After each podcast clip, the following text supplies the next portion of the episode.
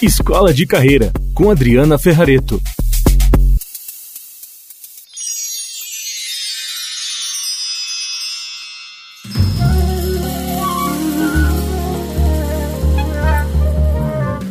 Olá, estrelinhas desse céu de talento, sejam muito bem-vindos a mais um episódio do Escola de Carreira. Eu sou Adriana Ferrareto e, para quem não me conhece, eu atuo há muitos anos como educadora executiva e coach de carreira.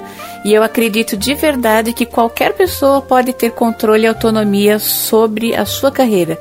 É disso que eu cuido. E eu tenho um jeito muito particular de perceber as coisas, até por conta dos meus talentos, e de democratizar o acesso às pessoas no sentido de entenderem como potencializar os seus talentos também. E isso molda muito do jeitão como eu produzo os meus conteúdos espalhados por aí em tantos lugares. Hoje nós vamos falar um pouco mais sobre como cada pessoa percebe as adversidades e os eventos, inclusive agora nesse serviço de trabalho remoto, é de maneiras diferentes. E eu quero dizer para vocês que sim, a, a gente tem uma forma de identificar e de lidar com os problemas muito diferentes de uma pessoa para outra. Eu imagino que você já saiba disso, é fato, mas eu quero trazer esse tema sob a luz dos talentos. Então, por exemplo, imagina que agora, como a gente vem falando, o mundo foi obrigado a, a trabalhar remotamente. Eu não acho que vai ser assim para sempre. Me parece que vai haver uma coisa mais híbrida, um pouco desse trabalho remoto e um pouco do presencial. O fato é que a gente não sabe 100% do como as coisas vão ser. Muito do que a gente tem falado é especulação. A gente imagina futuros, tenta desenhar futuros, mas o que é verdade é o que está acontecendo agora. E é nisso que a gente vai se pautar. Nesse presente momento, estamos tendo que dividir o nosso jeito de trabalhar entre trabalho remoto e às vezes para algumas pessoas presencial. O fato é que olhando para o trabalho remoto, por exemplo, as pessoas reagem de maneiras diferentes às interrupções é, estando em casa. Então, eu queria que você entendesse o seguinte: se você está preocupado em como lidar com as suas próprias questões do trabalho remoto, ou se você é um líder e quer ajudar os seus colaboradores, eu vou te dar alguns exemplos para você discernir como é diferente a maneira como as pessoas reagem. Então, por exemplo, uma pessoa que tem nos seus talentos, fez o teste lá do Gallup e descobriu que tem nos seus talentos o carisma. Essa pessoa, em geral, precisa se comunicar, conversar com as pessoas, ela precisa ter conexão, né? Porque afinal de contas, como é que ela vai exercer esse carisma se ela não tiver com várias pessoas? Ela é uma pessoa de gente, que gosta de muita gente. Imagina pegar esse colaborador e colocar no trabalho remoto isolado, sem ter muita gente para conversar, e de repente eu começo a cobrar dessa pessoa que ela tenha produtividade, que cumpra um checklist, que faça roteiros e tudo mais. Eu tenho que levar em consideração, como líder, por exemplo, que essa pessoa tem uma necessidade maior de ter contatos diretos com alguém, mesmo que sejam virtuais mas que ao longo da semana eu me organize para falar com essas pessoas de uma maneira direta, que eu possa fazer olho no olho, se não pode ser presencial, que seja no virtual, mas que eu traga a força que essa pessoa do carisma tenha nessa conexão. Esse é um jeito de eu conseguir energizar essas pessoas para que elas se mantenham bem durante a semana.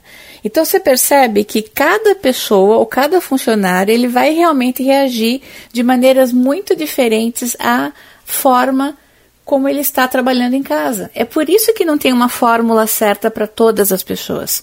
Então a gente tem que tomar um certo cuidado aqui quando a gente está lendo artigos ou participando de lives ou vendo webinários e tal, e dizendo, olha, o melhor jeito para lidar com as pessoas na crise, eu desconfio um pouco dessa frase, porque não tem um jeito igual para todo mundo. Será que você concorda comigo com isso? Pois é, eu fiquei aqui pensando, né? É, é muito ruim essa coisa de engessar a maneira de tratarmos as pessoas. Portanto, individualizar a forma como cada pessoa se sente ou se comporta é uma maneira muito honesta e justa da gente fazer o que é suficiente, o que é o que é possível dentro da medida daquelas situações.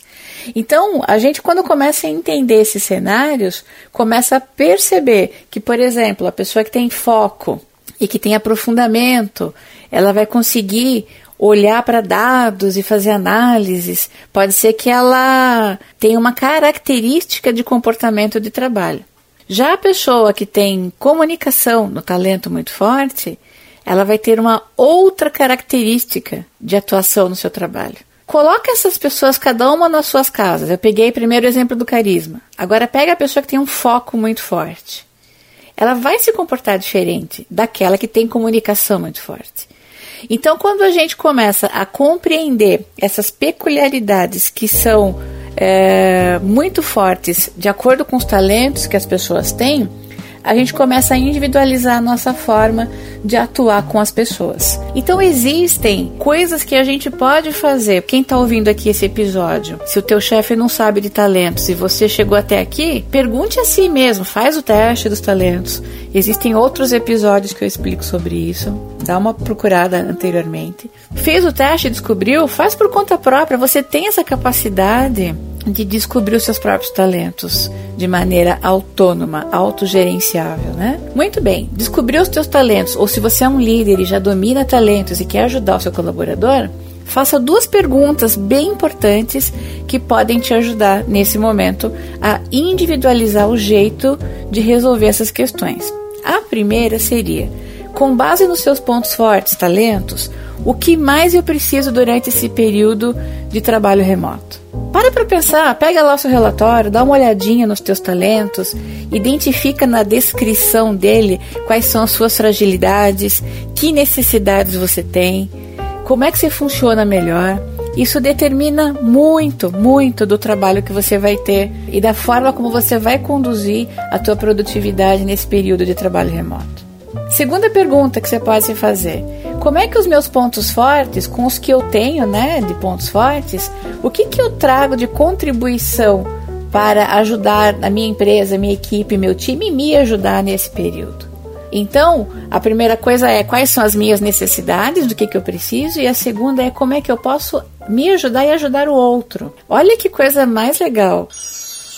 Quando eu falo que vocês são estrelinhas do céu, né, dos talentos, é porque de fato cada pessoa quando descobre quais são suas necessidades e como pode ajudar, e pensa que numa equipe tem cinco pessoas, fazendo um parêntese aqui para ficar mais claro. Se você faz isso e os outros cinco também fazem, você concorda que é uma equipe muito autêntica, coesa e que vai usar os seus talentos em seu favor? É disso que a gente está falando aqui nesse momento. Então, a ideia é que a gente consiga individualizar essa leitura a partir dos talentos que temos e aplicar de maneira adequada a esse momento que você vive. Então, o autoconhecimento vai ser uma bússola para determinar suas novas rotinas. Ele vai ser uma bússola para você montar um script e dizer, puxa, funciona melhor assim ou melhor assado. Se o teu chefe não sabe disso, eu sugiro que você puxa um assunto, puxa uma, uma prosa, uma conversa com esse líder e diga, ó, existe uma ciência, né, que explica muito do nosso comportamento e eu queria muito conversar com você. Eu preciso desse recurso, eu preciso desse jeito de trabalho porque está em consonância com os meus talentos. Se você é líder, quando você fez aquelas duas perguntas que eu mencionei e individualizou o jeito como aquela pessoa trabalha, converse com ela e pergunte: como é que eu posso te ajudar? Em que, que eu posso funcionar aí ou, ou facilitar o processo para que você consiga fluir melhor. Porque vamos combinar, aí fora está muito confuso. Aqui dentro, dentro da nossa cabeça, do nosso coração, das nossas emoções, também pode estar muito confuso. É confusão demais para a gente lidar. Então, para onde que nós precisamos ir? Para um lugar que é mais confortável, esse lugar confortável, vamos chamar de zona de conforto, ele é muito desejável nesse momento porque é neste lugar em que eu sinto que eu transito melhor. E na linguagem dos talentos, a zona de conforto neste momento é poder fazer aquilo que eu faço melhor, que é usando os meus talentos com suas peculiaridades. Portanto, meu convite a você é: se pacifique, não tente fazer o que está todo mundo fazendo. Essa história de novo normal, a gente tem que tomar um certo cuidado porque tem uma doença chamada normose, que é a doença da normalidade. Tem coisas que são normais, mas não são desejáveis. Eu vou dar um exemplo para vocês. Todo mundo, ou quase todo mundo, tem filhos. E as pessoas, quando faziam conferências de casa, faziam vídeos de casa, por alguma razão escondiam seus filhos, seus gatos, seus cachorros, porque não parecia profissional que eles aparecessem. Agora, disse que o novo normal é que as crianças apareçam, que os gatos pulem por cima da mesa enquanto você está fazendo uma vídeo. Mas eu queria fazer uma pergunta para você. Será que esse chamado novo normal, na verdade, não seria o natural?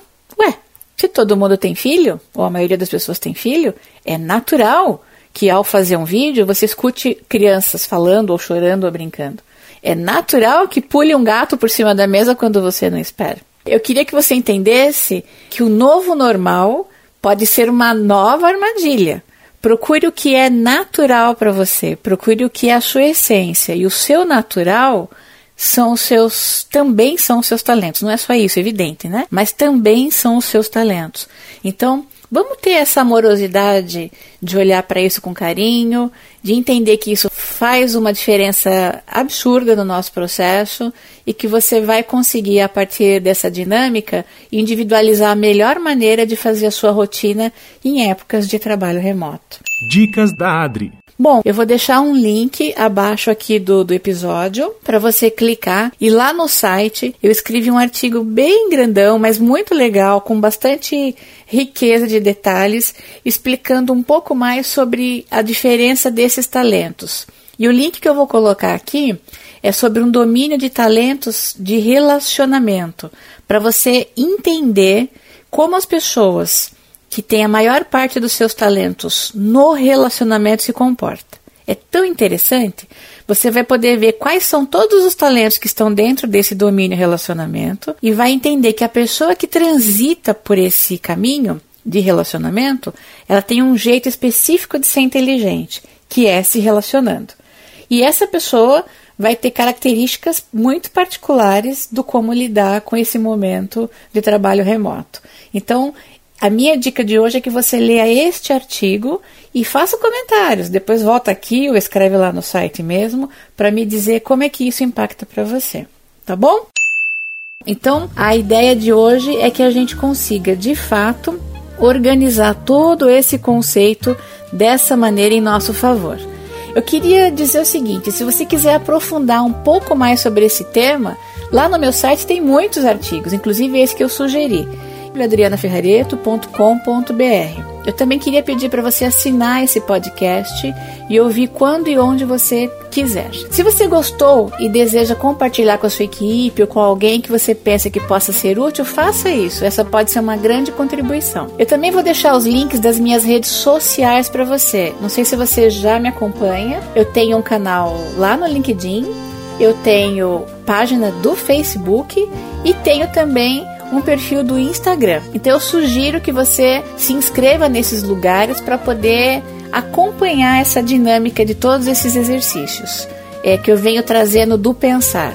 Eu trago isso tanto aqui no, nos episódios do podcast, trago escrito em textos no blog, trago insights em vídeos do YouTube, percebe? Minha sugestão é que você reserve um lugar de anotações que pode ser um Evernote, um OneNote, um Google Docs ou seu caderno, não importa o que importa é que você registre essas ideias e coloque os links dos textos que eu escrevi, desses áudios, algum vídeo que eu fiz e você quer se lembrar depois. E aí você tem ali uma forma centralizada de acessar todas as informações que trago para você. Essa é uma boa prática para quem deseja ter um aprendizado autodirigido. Depois me conta aqui também, aqui nos comentários, como é que essa experiência está sendo aí na sua vida e na sua carreira. Combinado? Então, a minha ideia é sempre estar próxima de vocês aqui, auxiliando com a orientação desses processos e uso dos seus talentos. E hoje eu quero fechar com uma frase que eu acho bem legal. Só sabemos onde queremos chegar quando descobrirmos o que podemos fazer. Esta frase é do Sir Ken Robinson. Abraço afetuoso para você e até o próximo episódio. Tchau, tchau.